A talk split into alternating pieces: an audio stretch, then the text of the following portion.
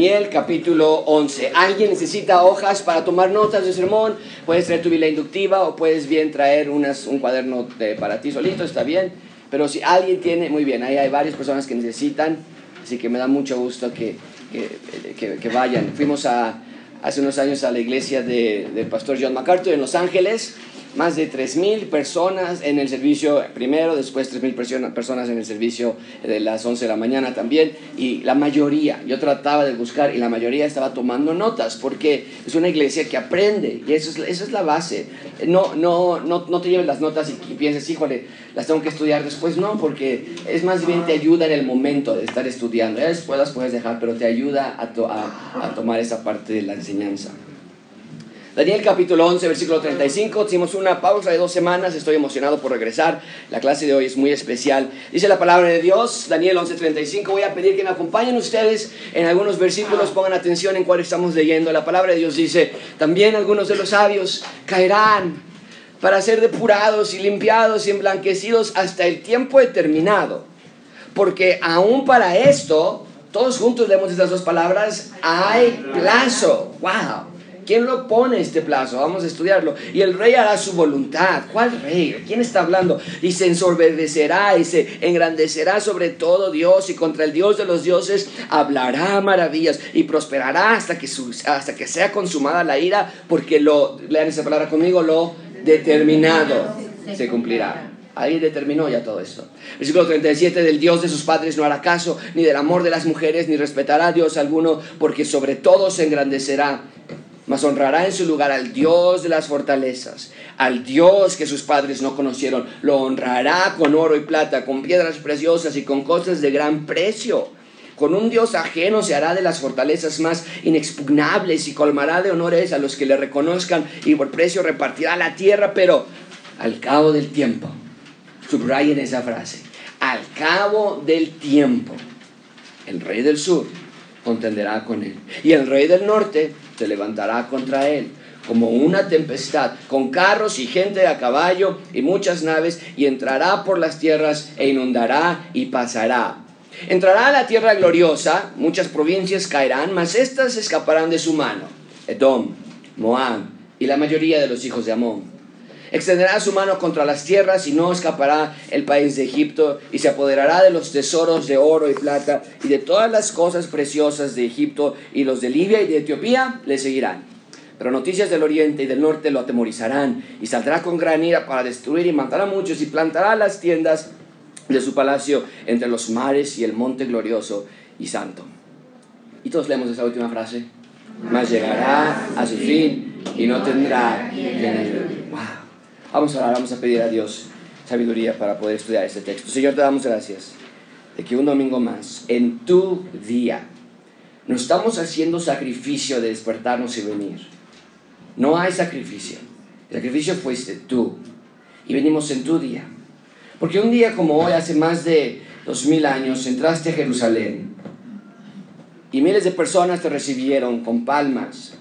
Pero ellos querían a un rey político. Querían liberación literal, material de Roma. Tú entraste, Señor, pero para cumplir las profecías de que tú eras el Mesías. Señor, te agradecemos por ese sacrificio. Y te agradecemos de que todo lo que va a pasar en el futuro allá ya está determinado por ti y por tu soberanía. Ayúdanos a descansar en esta realidad. Te lo pedimos en el nombre de Cristo Jesús. Amén. La fecha es 20 de julio de 1944. El país está expectante por ver qué es lo que iba a pasar. Hay rumores, hay, historias, hay versiones contradictorias una con la otra. Está muerto, la gente se pregunta, está herido, si está muerto, ¿quién va a tomar las riendas de la nación ahora? Y no era para menos, el país estaba en guerra. Y perder a su gran líder significaba que todo quedaría en el aire. Sabían, la gente sabía que se había cometido un atentado, pero nadie parecía tener los detalles de la verdad. Habían ya pasado varias horas del atentado. Pero toda incertidumbre terminó abruptamente cuando su voz resonó en las radios de cada familia. Estaban todos expectantes escuchando este discurso épico de su gran líder. Les voy a leer ciertas porciones de ese discurso. Mis queridos connacionales, aún otra vez uno de los muchos intentos de asesinarme se ha llevado a cabo. Y les hablo por este medio por dos razones. Para que escuchen mi voz y sepan que no estoy herido, sino estoy bien. Y para explicarles los detalles de este crimen sin paralelo en la historia de nuestra nación. Un grupo de ambiciosos, sin escrúpulos criminales formaron una conspiración para matarme junto con todos los oficiales de alto mando de nuestras Fuerzas Armadas. El coronel von Staffenberg plantó una bomba de dos hacia dos metros de distancia mía. La bomba hirió seriamente a varios de mis colegas, uno ha muerto. Por mi parte, estoy completamente sin heridas, descontando las leves laceraciones y moretones y quemaduras de primer grado. Interpreto esto como una confirmación que el Altísimo desea que la misión de mi vida continúe hacia adelante. Pocos pueden imaginar lo que hubiera sido de nuestro país si el atentado contra mi vida hubiese sido exitoso. Yo mismo agradezco al Altísimo y a mi Creador, no solo por preservar mi vida, sino por, por, por permitirme vivir para ocuparme de mi gente y nación con mi mejor esfuerzo. Interpreto la protección del Altísimo como una señal que debo continuar con mi trabajo y por lo tanto así lo haré. Atentamente, Führer Adolfo Hitler. La pregunta es muy obvia. ¿Cómo puede ser que ese despiadado hombre hable de Dios?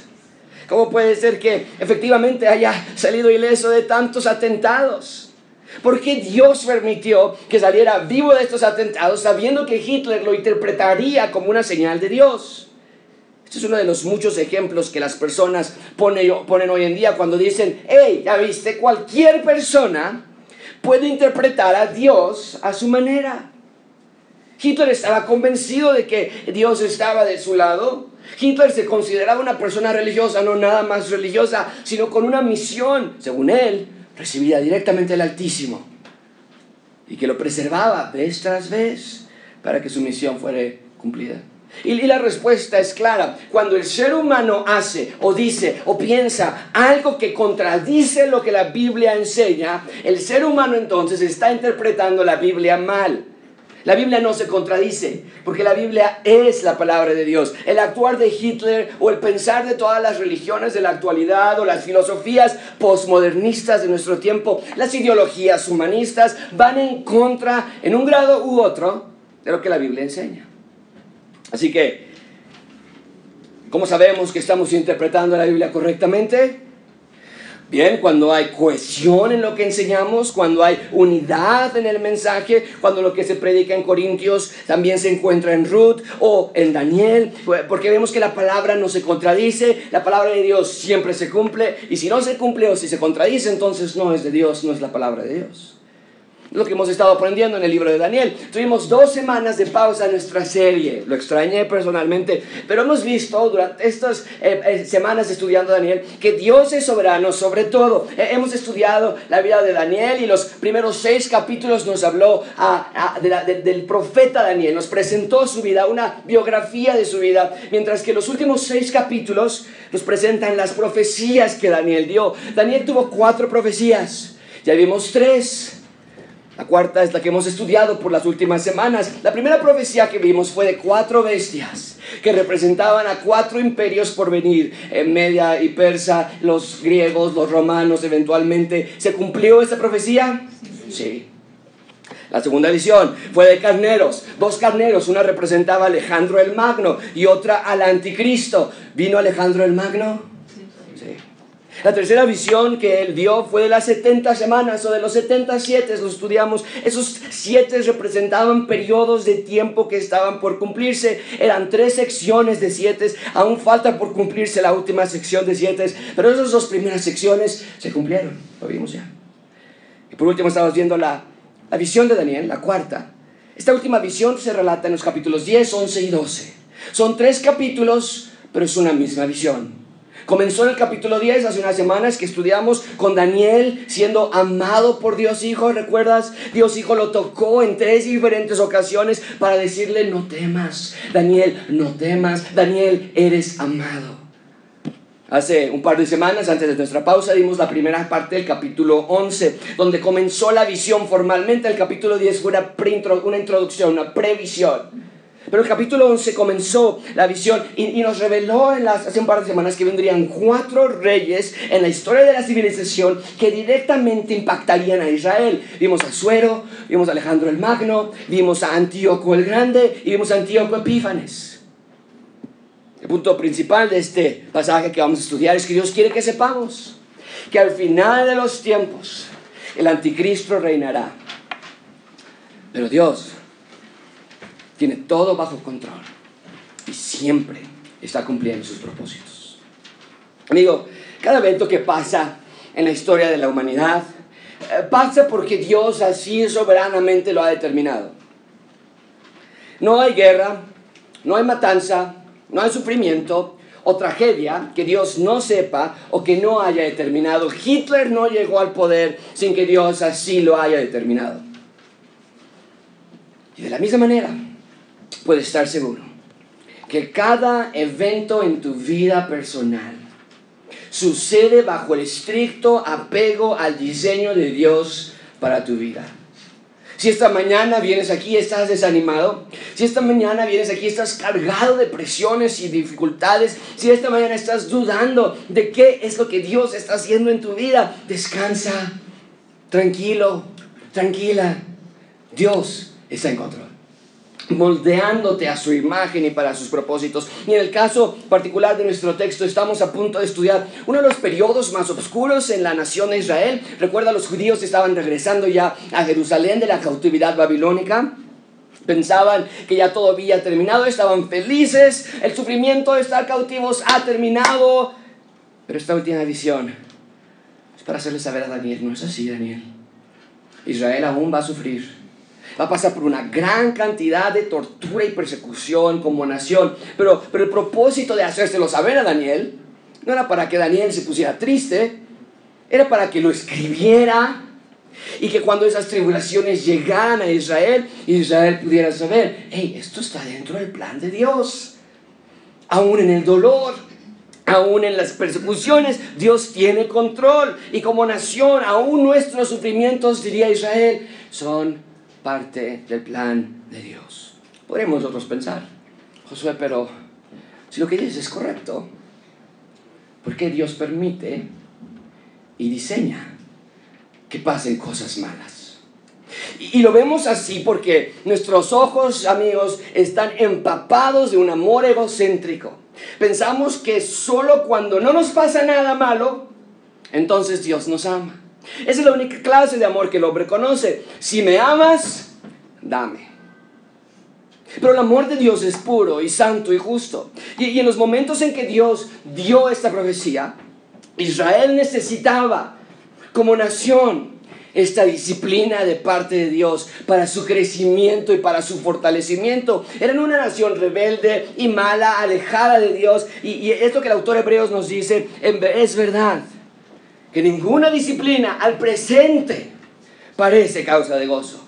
Parece malo, parece triste. Pero después, es lo que vamos a ver hoy y la siguiente semana, después da fruto apacible de justicia a los que en ella son ejercitados. Amigos, Dios nos ama demasiado para dejarnos sin corrección cuando así lo necesitamos. Nosotros diríamos, no, si Dios me ama, entonces nunca malo me pasaría. Dios dice, no, porque te amo. Hay cosas que son necesarias quitar de tu vida y a veces son a través de disciplina, como en el caso de Israel. Israel como nación tenía que despertar, tenía que arrepentirse, Dios envió profetas, Dios envió símbolos, Dios envió visiones y nada de eso sirvió. Lo último que Dios haría entonces es disciplina. Pero nos quiere decir que aun cuando este anticristo venga para aplicar la última dosis de disciplina de Israel, aún en ese momento los días de ese anticristo están contados, Dios no va a permitir que el reinado del anticristo ni un segundo más supere lo que Dios ya ha determinado. Vamos a ver tres puntos rápidamente, su persona, su conflicto y finalmente veremos su fin. Su persona, su conflicto, su fin. Vean conmigo, en primer lugar, su persona. Hablando del anticristo. Vamos a ver esto, dice versículo 35. También algunos de los sabios caerán para ser depurados, limpiados, emblanquecidos, hasta el tiempo determinado, porque aún para esto hay plazo. Ya habíamos hablado de este versículo hace un par de semanas, no voy a sobreabundar en esto, pero, pero tenemos que traerlo para comenzar la clase de hoy, porque el versículo 35, amigos, establece el fundamento sobre el cual el edificio va a ser construido. Amigos, Dios permitió, dice el versículo 35, está en las pantallas, hasta el tiempo permitido que llegara una tribulación a Israel y que en el futuro llegara el anticristo. ¿Para qué? Para que los sabios, es decir, los judíos que creen en Dios, sean depurados, dice el versículo 35, sean limpiados, sean emblanquecidos. Eso no es malo, eso es bueno. Y nosotros necesitamos la misma clase de limpieza y a veces va a ser a través de tribulaciones. Amigos, Dios está limpiando su nación a través de estas tribulaciones. Cada rey que vimos hace un par de semanas, esos cuatro reyes, Azuero, Antíoco el Grande, Alejandro el Magno y Antíoco Epífanes, e-, era uno peor que el otro. Y vimos que esa la nación de Israel sufrió dolorosas persecuciones a mano de esos reyes, pero nada se compara con lo que están a punto de sufrir por medio del anticristo en el futuro. Pero todo fue diseñado por Dios para limpiarlos, para depurarlos, para emblanquecerlos. Es lo mismo contigo. Si has llegado a pensar que tus tribulaciones son actos que muestran que Dios te tiene olvidado, que Dios te tiene abandonado, estás muy equivocado. Tu divorcio, tu separación, tus hijos rebeldes, tu falta de empleo, tu dolor físico, tus enfermedades, a veces son las herramientas que Dios utiliza para limpiarte y purificarte más. Aprende esto muy claramente. Dios es un Dios bueno y nunca hace algo que servirá para destruir a sus hijos. Bien, de tal manera que vemos que Dios está por llevar a Israel a un viaje en el cual el inicio de ese viaje va a haber dolor y va a haber persecución. Pero al final, una vez que Dios haya terminado el proceso de limpieza, Israel será una nación emblanquecida. Ahora sí, entramos de lleno a la segunda parte de esta visión. La primera parte lo vimos la semana, hace un par de semanas, esos cuatro reyes que vendrían y tendrían prominencia histórica. Azuero, Alejandro el Magno, Antíoco el Grande, Antíoco Epífanes, lo vimos la semana antepasada. Y justo en el versículo 36, parecería que sigue describiendo a Antíoco Epífanes, este hombre déspota y malvado, que brutalmente iba a lastimar a Israel. Pero si examinamos más de cerca este versículo, vamos a darnos cuenta que no puede estar hablando de Antíoco Epífanes ya más. Vean conmigo el versículo 36. El rey hará su voluntad y se ensoberbecerá y se engrandecerá. ¿Sobre qué? Antíoco Epífanes fue terrible. Era un verdadero y despiadado rey. Dijimos que iba a matar judíos, que iba a matar a los bebés circuncidados y que iba a hacer que los colgaran las madres sobre ellos. Eso es lo que hizo Antíoco Epífanes. Iba a profanar el templo de Dios. Su personalidad, su maldad reflejaban la personalidad y maldad del anticristo. Es lo que estudiamos ya en los primeros versículos, primeros 35 versículos de este texto. Dios, Dios nos, nos, dio detalles de cada guerra, recuerdan ustedes, cada guerra que iba a pasar entre el reino del sur y el reino del, del norte. Dijimos que el reino del norte, ¿alguien se acuerda? Correspondía, el reino del norte correspondía a quién, ¿alguien se acuerda? Ah, Israel es el punto de referencia, el reino del norte correspondía a Siria, el reino del sur correspondía a Egipto. Ustedes están pensando en Israel, el reino que se dividió en dos. Pero, pero esas dos naciones, todo el capítulo 11 nos dijo Egipto y Siria. Y esas dos nacieron, si ustedes recuerdan, de las cuatro divisiones del imperio griego. Bien, eh, al inicio del capítulo 11 vimos los detalles de estas guerras que iba a haber entre uno y el otro. Ustedes recuerdan bien, Siria se iba a levantar contra Egipto y después Egipto se iba a levantar contra Siria. Y mientras tanto, entre hay guerra entre estos dos, Israel está sufriendo cada vez que uno gana y el otro pierde. Ahí ya. Y cada detalle concuerda históricamente con lo que Dios ya había dicho. Para que veamos que Dios tiene todo bajo control. Hoy continuamos entonces, igual voy a insistir Nos quedamos estudiando de Antíoco Epífanes, este hombre malvado, malévolo, quiso conquistar Grecia, después Roma vino y le dijo ya no más, vimos ya todo eso. Pero a partir del versículo 36 todo cambia. Si lo lees de corrido, tal vez parezca que está hablando aún de la misma persona, pero no puede estar hablando de un rey en particular, tiene que estar hablando de una figura futura. Tiene que estar hablando del anticristo, un ser igual de malo, igual de sanguinario que Antíoco Epífanes, pero mucho peor. Ahora, ¿cómo sabemos que versículo 35 y 36 están hablando ya de otro rey? Muy fácilmente. Ya nos había dicho Daniel en el capítulo 10 que el versículo 14, y déjame, déjame mostrártelo para que ustedes lo puedan ver, 10, 14, ya nos había dicho eh, eh, Daniel que estas visiones eran para el futuro, no para ahorita. Dice versículo 10, dámoslo todo juntos, ¿qué es lo que dice?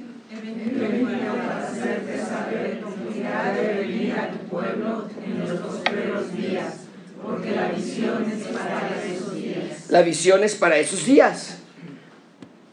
Eh, estamos hablando de que la visión del capítulo 10 es para el futuro, lo que ha de venir en el futuro.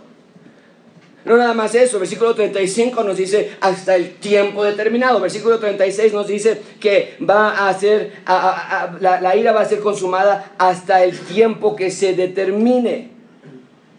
Son frases que nos hacen referencia al final de los tiempos, son frases que hacen referencia al final del mundo.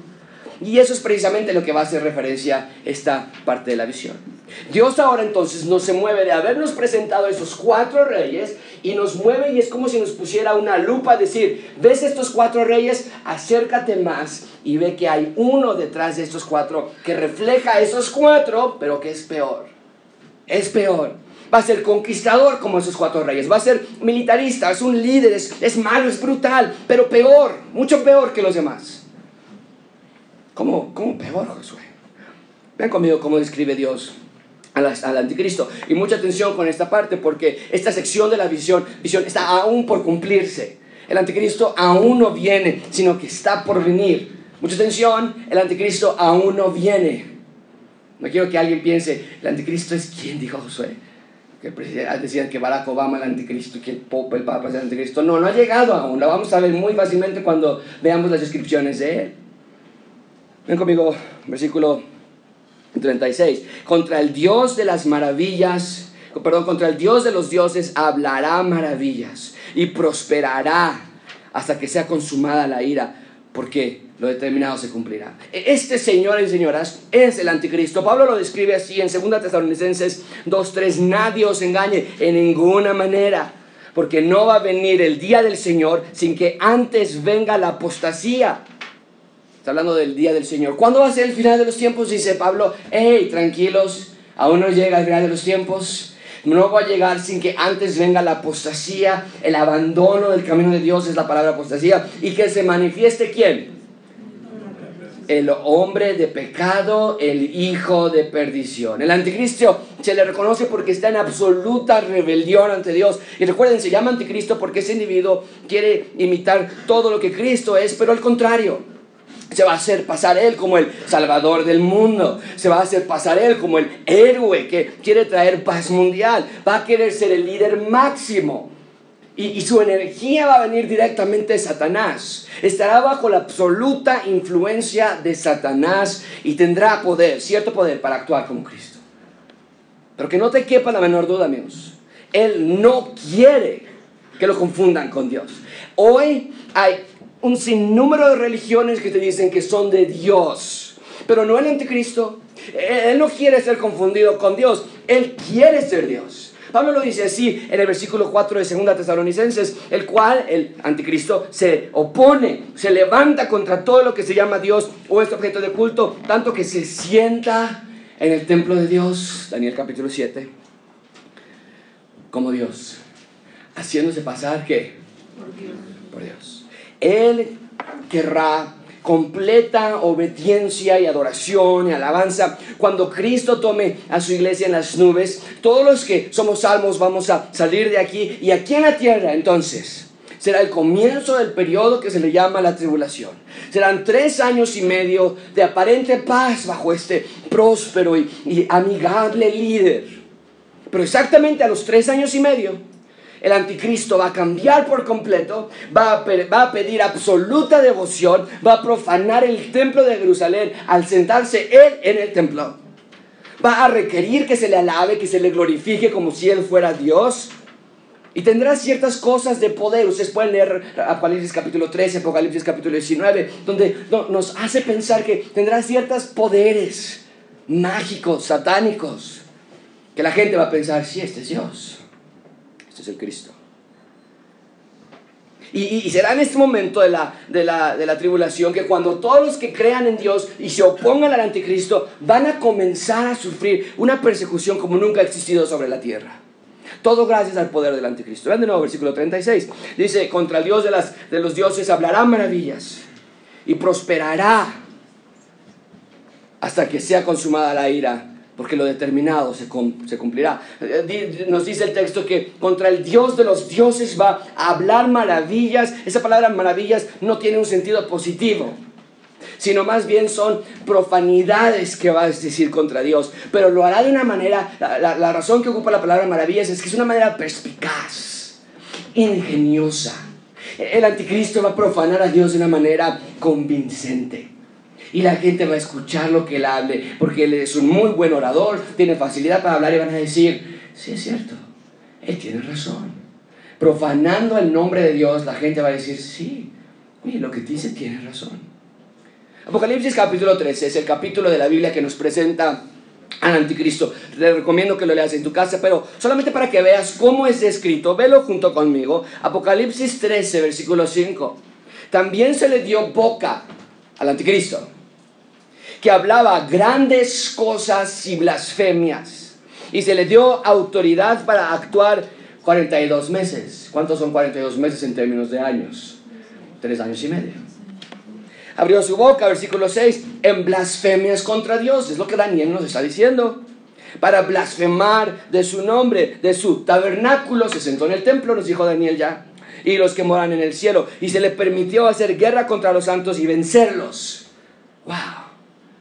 Contra los santos, contra los sabios que están siendo emblanquecidos y limpiados y purificados. Son los mismos eh, es lo que te decía al inicio, si lo que Daniel nos dice, Apocalipsis concuerda, estamos entonces viendo que la Biblia se interpreta a sí misma. También se le dio autoridad sobre toda tribu, pueblo, lengua y nación y le adoraron. Uh.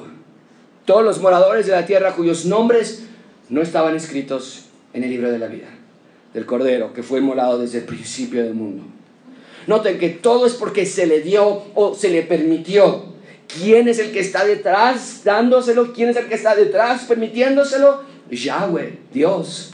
¿Por qué? Porque Dios es malo, ¿verdad? Pero como Dios algo así, un Dios de amor, no, porque ya nos dijo Daniel, está emblanqueciendo, está limpiando, está purificando a la nación de Israel. Quiero que quede muy claro, amigos, sí, ya, ya dije hace un ratito que Dios también nos purifica a ti y a mí y nos limpia a veces a través de dificultades. Eh, Santiago lo dice así, hermanos míos, tened por sumo gozo cuando os halléis en diversas pruebas. Nosotros diríamos en sumo gozo, no Santiago. Tú no sabes el dolor que tengo, no.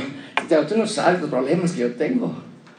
Pero Santiago, cuéntalo por gozo porque es una limpieza de su fe. Entonces, sí, nos lo dice nosotros los creyentes, no somos judíos, pero esta visión de Daniel capítulo 11, este sufrimiento del que estamos hablando, es particularmente para la nación de Israel, no para nosotros. Esta visión de Daniel 11 lidia con Israel en particular, no con México, no contigo. Entonces, ¿cómo me afecta a mí, Josué? ¿Para qué lo estamos estudiando? Bueno, de muchas maneras. Al estudiar esto vemos que Dios tiene un plan futuro para Israel. Al estudiar Daniel 11 vemos que Dios al que ama disciplina. Al estudiar Daniel 11 vemos que Dios tiene control sobre todo lo que sucede en la historia del universo. Vemos que Dios es soberano. Vemos que Dios cumple su plan de rescatar que prometió a Abraham en, Daniel, en Génesis 11. Vemos que Dios si salva a Israel. Vemos que Dios que si salva a, y rescata a Israel, entonces también nos puede salvar y rescatar a nosotros. Hay docenas de implicaciones que podemos aprender de esta visión, pero, pero solamente quiero que quede suficientemente recalcado. Esta visión trata con la nación de Israel particularmente. Bien, entonces dice versículo 36, hablará profanidades, maravillas contra Dios. ¿Qué más? Versículo 36, contra el Dios, eh, contra el Dios de, de los dioses hablará maravillas. Va a prosperar hasta que sea consumada la ira. Vemos que va a prosperar, va a ser rico, va a tener autoridad. ¿Qué clase de líder que no sea rico? Nosotros no queremos a un líder que no tenga dinero. Va a ser un dictador, va a ser un regente mundial. Por eso, amigos, mucho cuidado con cualquier religión que te promete prosperidad. Ven, siembra aquí tu dinero con nosotros y te va, a, no, te va a llover billetes. Tu vida va a cambiar. Porque en esencia, no es que tener dinero sea malo, pero el buscar la prosperidad, el que eso sea tu marca en tu vida, es la evidencia del anticristo. ¿Cuál es la marca de Cristo? Todo lo contrario, ¿no es cierto? Pablo lo dice así en 2 Corintios 8, 9, ya conocéis la gracia de nuestro Señor Jesucristo, que prosperará Jesucristo, va a ser rico, ¿es lo que dice el texto? No, que por amor a vosotros se hizo pobre. Por eso los judíos no lo quisieron.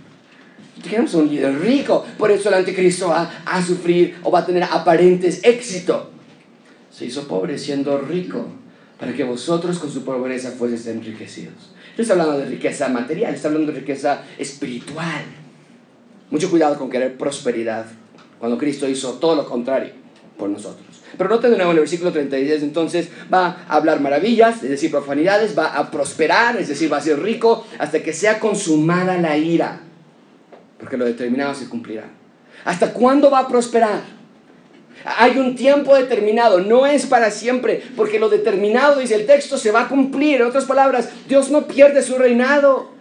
El anticristo es rey en la tierra, pero Dios reina sobre todo el universo. El anticristo tiene un trono aquí en la tierra hecho de manos humanas, pero Dios tiene al planeta como estrado de sus pies. Y eso nos debe dar seguridad y nos debe dar tranquilidad de que Dios tiene cuidado de nosotros también. ¿Tú sabes qué?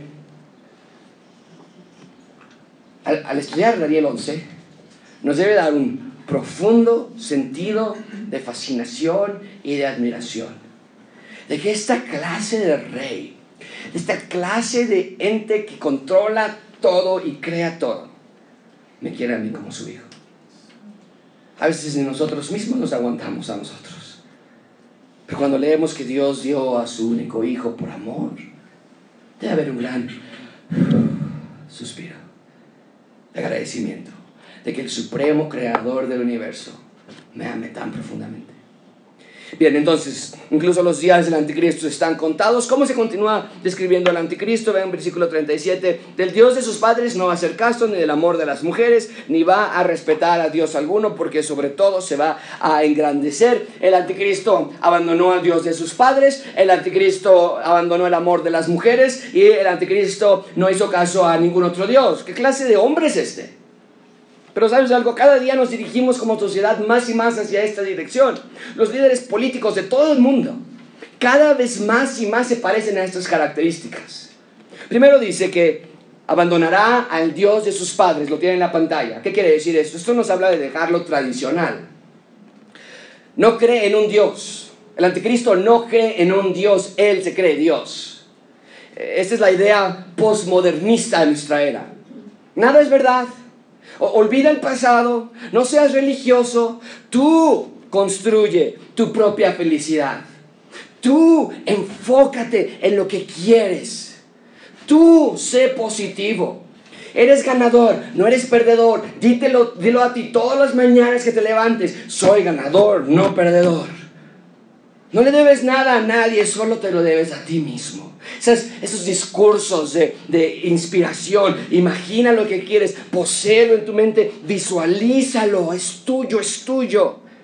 Estas ideas postmodernistas es lo que el anticristo ocupará como una de sus principales características. Va a abandonar la religión de sus padres y no está diciendo que sus padres hayan sido creyentes cristianos. La idea es que no va a aceptar ni siquiera lo que es tradicional acerca de la creencia de Dios. Luego dice, versículo 37, que va a abandonar, o perdón, que no va a hacer caso al amor de las mujeres.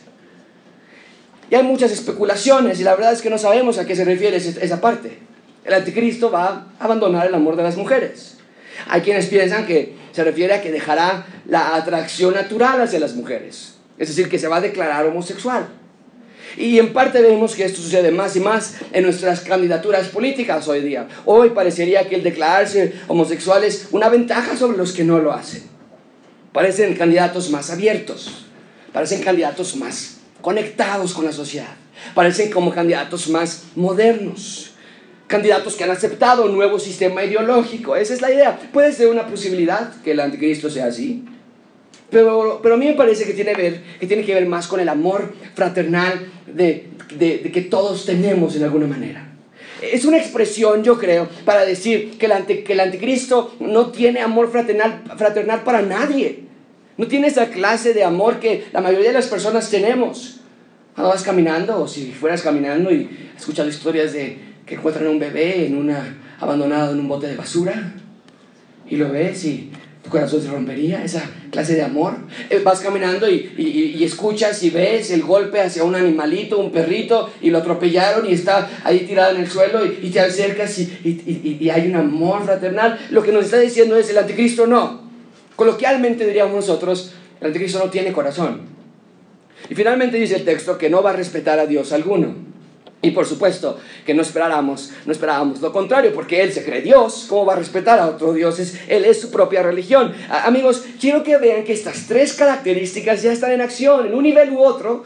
Esto no es nuevo, porque Juan ya nos había dicho que todo espíritu está en la pantalla que no confiesa que Jesucristo ha venido en carne, no es de Dios. Y ese es el espíritu del anticristo, el cual vosotros habéis oído que viene y que ahora ya está en el mundo. ¡Wow! El anticristo aún no llega, pero su espíritu de prosperidad, de posmodernismo, de eh, tú eres tu rey, nadie te dice, ese espíritu ya está en nuestra sociedad. Dice Juan, cuidado, cuidado con lo que lees. Cuidado con los mensajes que te gustan y que los ves en WhatsApp y dices, ah, esto sí me puso de buena, sí, yo, yo, yo quiero ser así. Cuidado, cuidado con el espíritu del anticristo que ya está en el mundo mucho cuidado. Por favor, te ruego que si eres un creyente verdadero, tengas mucho cuidado. A quien admiras, a quien lees, a quien sigues.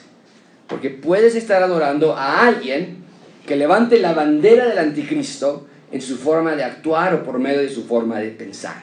Bien, entonces este hombre va a abandonar todo el anticristo, va a formar una propia ideología. Vean versículo 38 más honrará en su lugar al Dios de las fortalezas.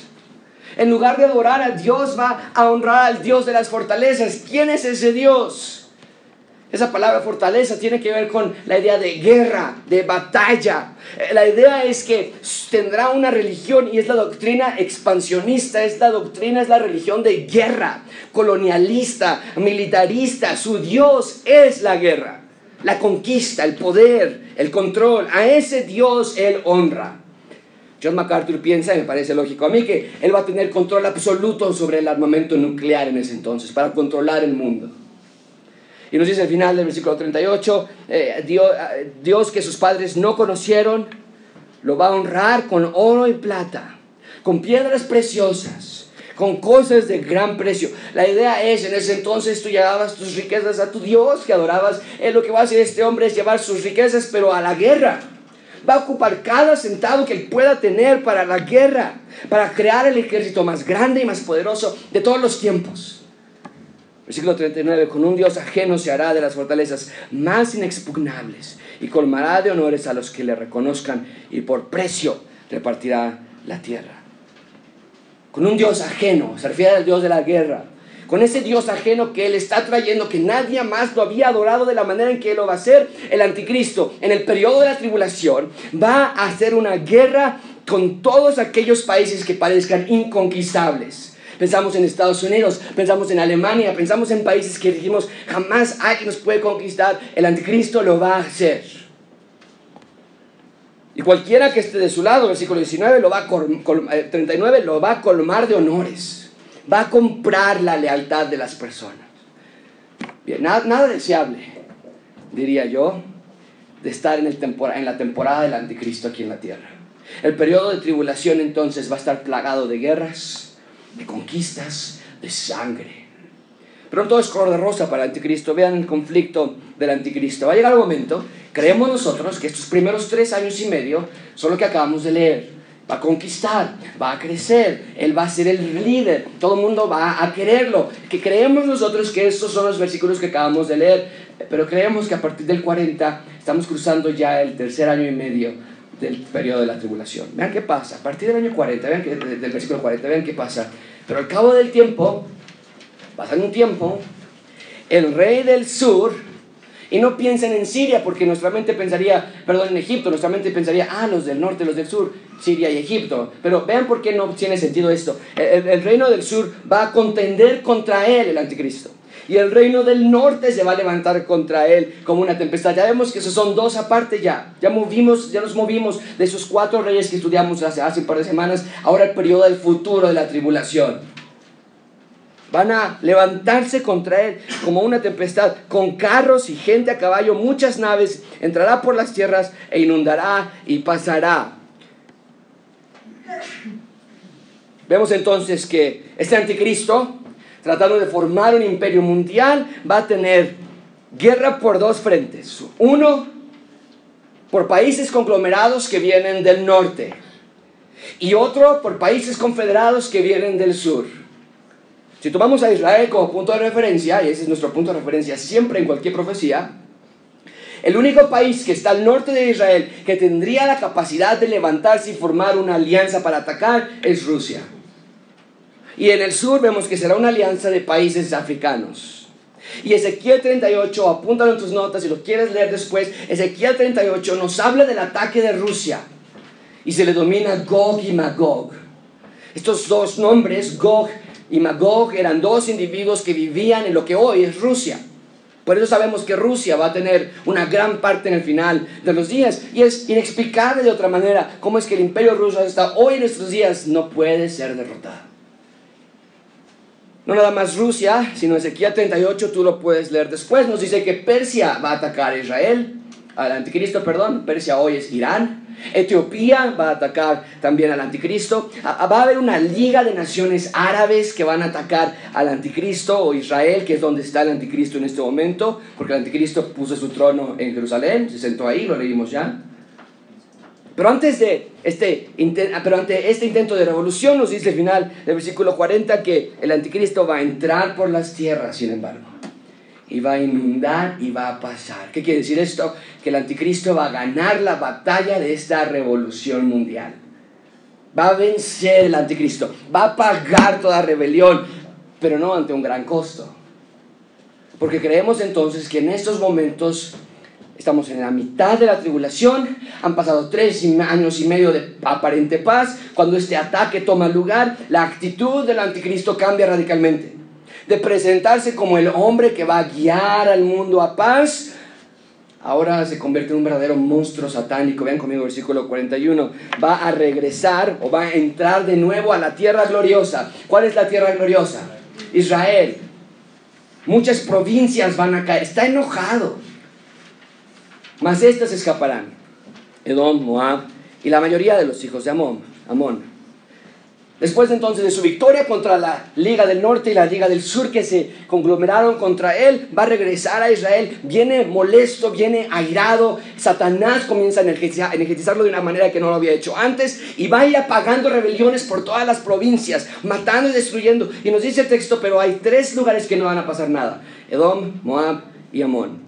¿Por qué no nos da esos detalles? Para que veamos la cantidad de detalles que nos está dando Dios del futuro. Versículo 22, va a extender su mano contra las tierras, no va a escapar al país de Egipto.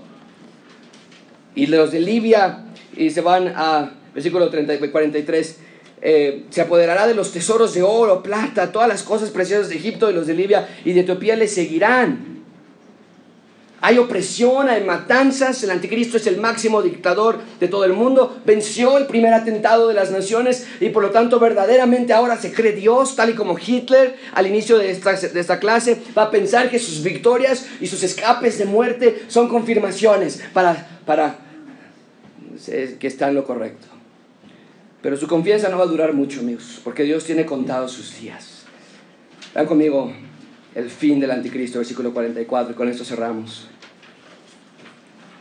Pero noticias del oriente, o sea, del este del mundo, noticias del oriente y del norte lo atemorizarán. Y saldrá con gran ira para destruir y matar a muchos. El anticristo entonces escucha noticias. Algo está sucediendo que lo atemoriza. ¿De qué se trata? El texto no nos dice.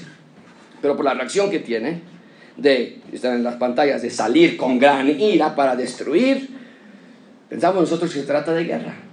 Probablemente habrá otro levantamiento contra su poder y los va a querer aplastar con ira. Y ahora sí, aquí estamos entonces en la cúspide de la maldad del anticristo. Es este momento el cual Jesús nos advirtió en Mateo 24. Cuando haya dos en la azotea, corra una y la otra va a ser tomada. Cuando haya dos en el, en el pozo, uno va a, ser, va a ser tomado, otro va a, ser, va a huir. Eh, eh, va, va a haber una tal persecución sobre los que creen en Cristo durante la tribulación. Versículo 45. Plantará las tiendas de su palacio entre los mares y el monte. Y el monte glorioso Santo más llegará a su fin y no tendrá quien le ayude. Va a poner su tienda en Sión, el monte glorioso, que es donde va a estar el templo. Se sienta en el templo, profana el, tiempo, el templo tal y como lo hizo Antíoco Epífanes. Ustedes lo recuerdan, ya lo había profanado, había sacrificado cerdos, había puesto la imagen de Zeus en el templo. Eh, eso era como un reflejo de lo que iba a suceder, pero en, en una muchísima mayor amplitud. Y se va a sentar entonces, se hace Dios. Aquí ya estamos al final de los siete años de la tribulación y sentado en el trono de Jerusalén, habiendo aplastado rebeliones por todos lados, va a pensar que Él es el dictador supremo de toda la creación. Satanás va a estar feliz pensando que ha ganado. Y sin embargo, el versículo 45 nos dice, mas llegará su fin. Y cuando llegue su fin, tendrá quien le ayude. Esto es fascinante, que, que Él no gana, sino que es abrumadamente vencido. Es fascinante. ¿Cuál es su fin? ¿Cómo es que el anticristo es vencido al final? No nos dice el texto. Este pasaje no nos lo dice, pero, pero si algo quiero que aprendan de la Biblia es que la Biblia se interpreta a sí misma. Así que ve tú mismo, si tienes curiosidad, cómo es que el anticristo va a ser vencido. El, anticristo estará pensando que ha ganado, está en el trono de Jerusalén, sentado habiendo aplastado toda rebelión, cuando entonces, dice Apocalipsis, había el cielo abierto Estamos hablando del mismo momento de Daniel capítulo 11. Vi el cielo abierto y aquí un caballo blanco. Y el que lo montaba se llamaba ¿cómo? Y con justicia juzga y pelea. Sus ojos eran como llama de fuego. Y había en su cabeza muchas... ¿Quién está hablando? ¿Quién es esta persona? Que está llegando en un jinete blanco, en un, en un caballo blanco, perdón. Llama, sus ojos eran como llama de fuego. El fuego habla de juicio viene a juzgar. Dice que había en su cabeza muchas diademas. Esto quiere decir que él es el rey sobre todo el reino. Y tenía un nombre escrito que ninguno conocía, sino él mismo. ¿Quién es? ¿Dónde está ese nombre? No nos dice el texto aún. Versículo 13. Estaba vestido de una ropa teñida así, pero ¿cómo se llama? ¿Quién es este que viene a destruir? Y su nombre es el Verbo de Dios. Cristo regresa. El anticristo es vencido por el Verbo de Dios. ¿Y qué va a pasar después de que el anticristo se ha vencido? Eh, de eso se trata la próxima clase, la próxima semana, esa última parte de la visión. Pero quiero que veas que Dios nos está dando el recuento del final de los tiempos. Y vemos que Cristo gana, regresa ya no en un asno, como lo hizo en el Domingo de Palmas. Esta vez regresa en un caballo blanco y blanco hablando de santidad y pulcritud. Ya no regresa como un, como una eh, humilde siervo como lo hizo en su llegada al establo, sino regresa con una imagen de corona sobre su cabeza mostrando que es rey de reyes. Y viene a instalar su reino milenial. Y viene a instalar, instalar su reino eternal. Y viene a reconstruir un nuevo cielo, una nueva tierra. Y ahí nuevo cielo, nueva tierra, con Cristo como nuestro Rey, ahí será lejos de ser el final. Será más bien verdaderamente el inicio de vivir. Pero esta vez una vida sin pecado y sin corrupción, sino que será la clase de vida que Dios había diseñado en Génesis capítulo 1. ¿Cómo podemos concluir este texto? ¿Cómo podemos concluir este sermón? No quiero que lo pases por alto, amigo. No estoy minimizándolo. El reino del anticristo será infernal. Será satánico, será malévolo, será sangriento, pero Dios no está poniendo el énfasis en eso esta mañana. Dios quiere que veas, sí, aunque eso es el reino del anticristo, sus días están contados, el mal en esta tierra tiene un fin, los malos en esta tierra están con sus horas contadas, Cristo gana, Cristo vence, Cristo es rey y Dios nos está dando un mapa para que puedas ver, con tus ojos puedas ver lo que está por acontecer. Es difícil, yo sé, saber que alguien te está diciendo la verdad. Podríamos pensar que es difícil creer que todo lo que acabamos de leer ahorita realmente va a suceder. Sí, Josué, un caballo, y va a venir. De verdad va a ocurrir. ¿Cómo podemos estar seguros de eso? La respuesta es muy simple. Dios dio tres visiones a Daniel de todos los eventos que iban a suceder en la historia en un corto plazo. El reino de Persia y Media, la llegada de Alejandro el Magno, el reino de Alejandro, la muerte de Alejandro, la división del imperio griego en cuatro diferentes generales, la llegada de Roma, cómo no, Roma no, no terminó su imperio, cómo destruyó Jerusalén. Dios dio todas esas visiones con esos detalles que ya se cumplieron para que no te quepa duda que Cristo regresa y no es mentira es verdad. Cuando nos promete que el reino del anticristo está contado, Cristo regresa con poder, en victoria y con la entrada real que no recibió la primera vez. Finalmente, el tan esperado Mesías va a regresar una segunda vez, pero esta vez va a ser para siempre. ¿Qué contigo? Amigo, ¿qué contigo? ¿Estás viviendo sumergido en el aquí y ahora? ¿Has perdido la, la vista de lo eterno de tu vida? ¿Estás seguro en esta mañana que eres salvo? ¿Estás ahogándote en presiones y dolor y confusión y resentimiento y amargura? Amigo, amiga, Maranatha, Cristo viene, descansa en Él y sígale y, y deja tu pesar en Él. Y no puedo decir más que lo que Juan escribe en el final de Apocalipsis. Escúchalo por favor, he aquí yo vengo pronto. Y mi galardón conmigo para recompensar a cada uno según su obra. Yo soy el alfa y el omega, Jesús dice. Soy el principio y el fin, el primero y el último. Bienaventurados los que lavan sus ropas para tener derecho al árbol de la vida, Génesis capítulo 1. Y para entrar por las puertas de la ciudad, una ciudad nueva. Yo Jesús, dice Apocalipsis, enviado a mi ángel para daros testimonio de estas cosas, incluyendo Daniel. Yo soy la raíz y el linaje de David, la estrella resplandeciente de la mañana. El espíritu y la esposa dicen, ven, ven. Y el que oiga, el que oiga, ven. Y el que tiene sed, venga. Y el que quiera, tome del agua de la vida gratuitamente. Cristo viene, amigos. El anticristo reinará, pero sus días están contados. ¿Dónde vas a estar tú? Vamos a orar, te después.